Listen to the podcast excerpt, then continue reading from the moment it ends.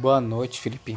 Gostaríamos de saber qual os projetos futuros né, na comunidade do servidor brasileira sobre itens, valores, de qual cash pode ser alterado, vir abaixar ou aumentar, como vocês pretendem ajudar novos plays, iniciantes na comunidade, na trajetória deles, poderia estar incentivando manter pessoas online ativas na nossa comunidade, não só na nossa comunidade também, como em outros países.